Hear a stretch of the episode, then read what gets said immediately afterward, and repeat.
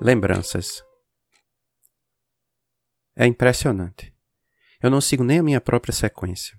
Eu já tinha alguns textos prontos que devem sair nas próximas semanas, mas não aguentei e tive que passar um na frente dos outros. Se nem os meus próprios pedidos e organização eu sigo, eu fico sem saber quando aquele primeiro texto sai. Sou leitor de quadrinhos desde muito cedo. Sempre que penso em minha infância, lembro de ter quadrinhos nas mãos, ou alguma história relacionada a eles.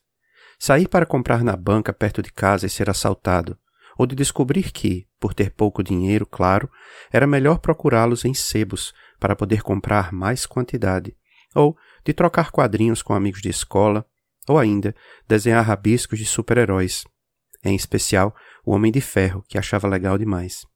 E assim vai.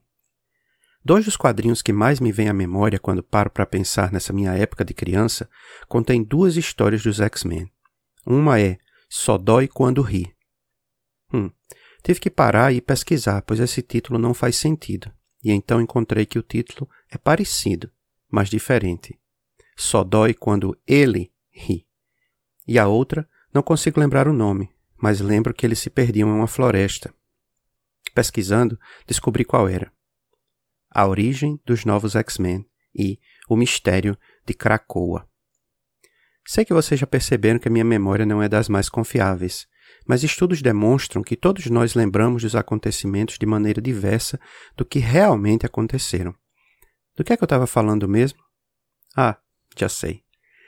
Para quem acompanha os X-Men desde muito tempo, sabe o quanto eles são fortes como grupo e não apenas como indivíduos separados com superpoderes.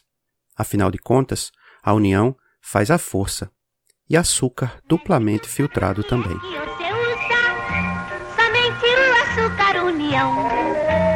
Eu fiz a prova do copo. Esta é a prova do copo que você só obtém com o puríssimo açúcar União, duplamente filtrado.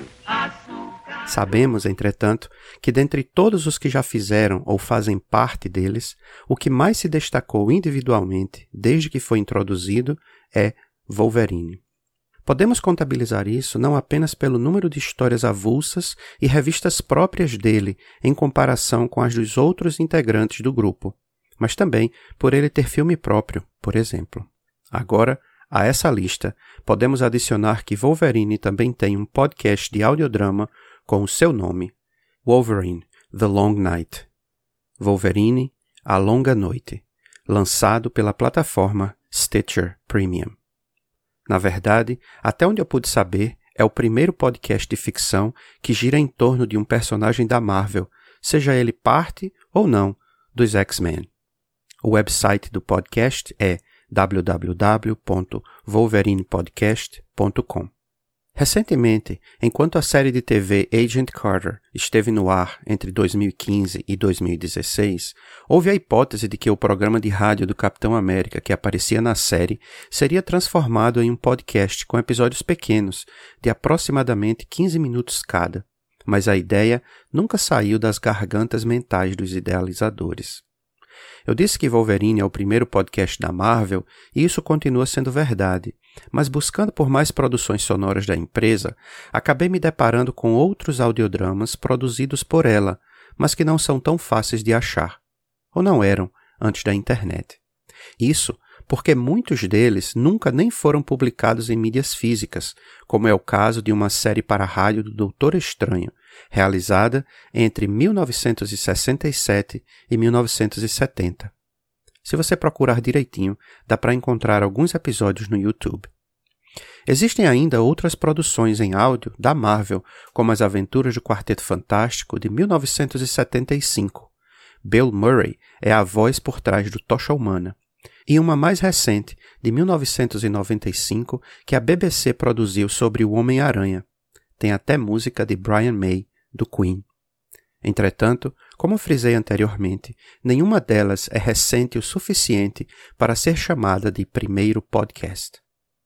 Já ia me esquecendo novamente sobre o que eu devia estar falando, eu e minhas vinhetas de pensamento. acabo por perder a trilha principal. Voltemos. Comecei a ouvir o podcast Wolverine The Long Night e, mesmo antes de terminar a série, que tem 10 episódios e é bem fechadinha em si mesma, já comecei a escrever sobre ela para os primeiros segundos. Agora que estou terminando de escrever esse episódio, terminei de ouvir a série e notei, revisitando o começo do meu texto, que falei sobre memória. Quando falei sobre não lembrar bem das coisas, estava realmente falando sobre mim. Entretanto, creio ser esse tema tão recorrente em nossas vidas que, dentre inúmeros outros aspectos relevantes da história contada no podcast, a memória, seja sua perda ou a vontade de perdê-la, escondê-la e ou criar novas, é um dos mais importantes. Logan demora a aparecer na história. Ele só dá as caras, ou a voz, incrivelmente interpretada por Richard Armitage, o Thorin de O Hobbit, no final do primeiro episódio, dentro de uma descrição assustadora de um pescador. E a frase, típica de Wolverine, não poderia ser melhor.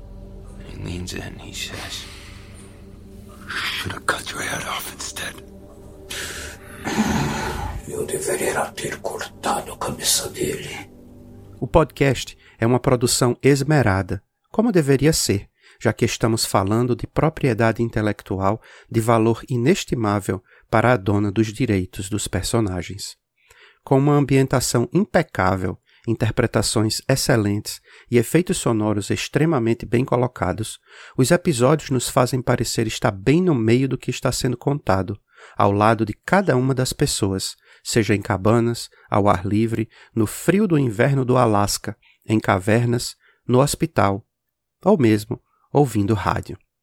Entretanto, se você for querendo ouvir uma aventura pela aventura com brigas, socos e coisas sem sentido só para desligar a mente, desista antes de começar.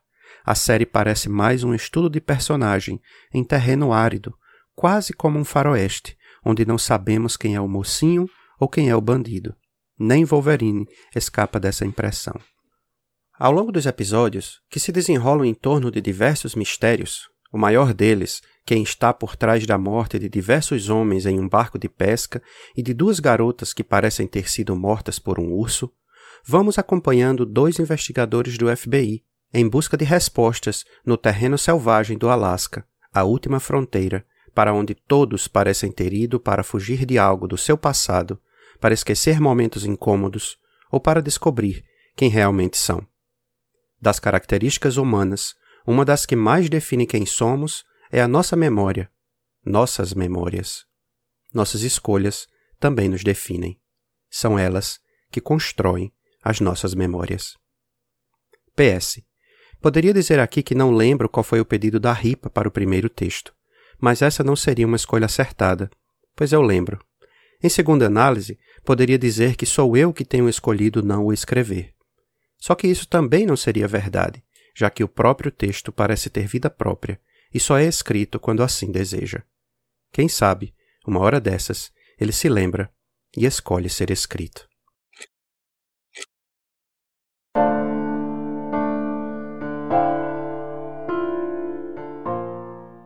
Esse podcast foi editado por mim, Mackenzie, com auxílio de Rude.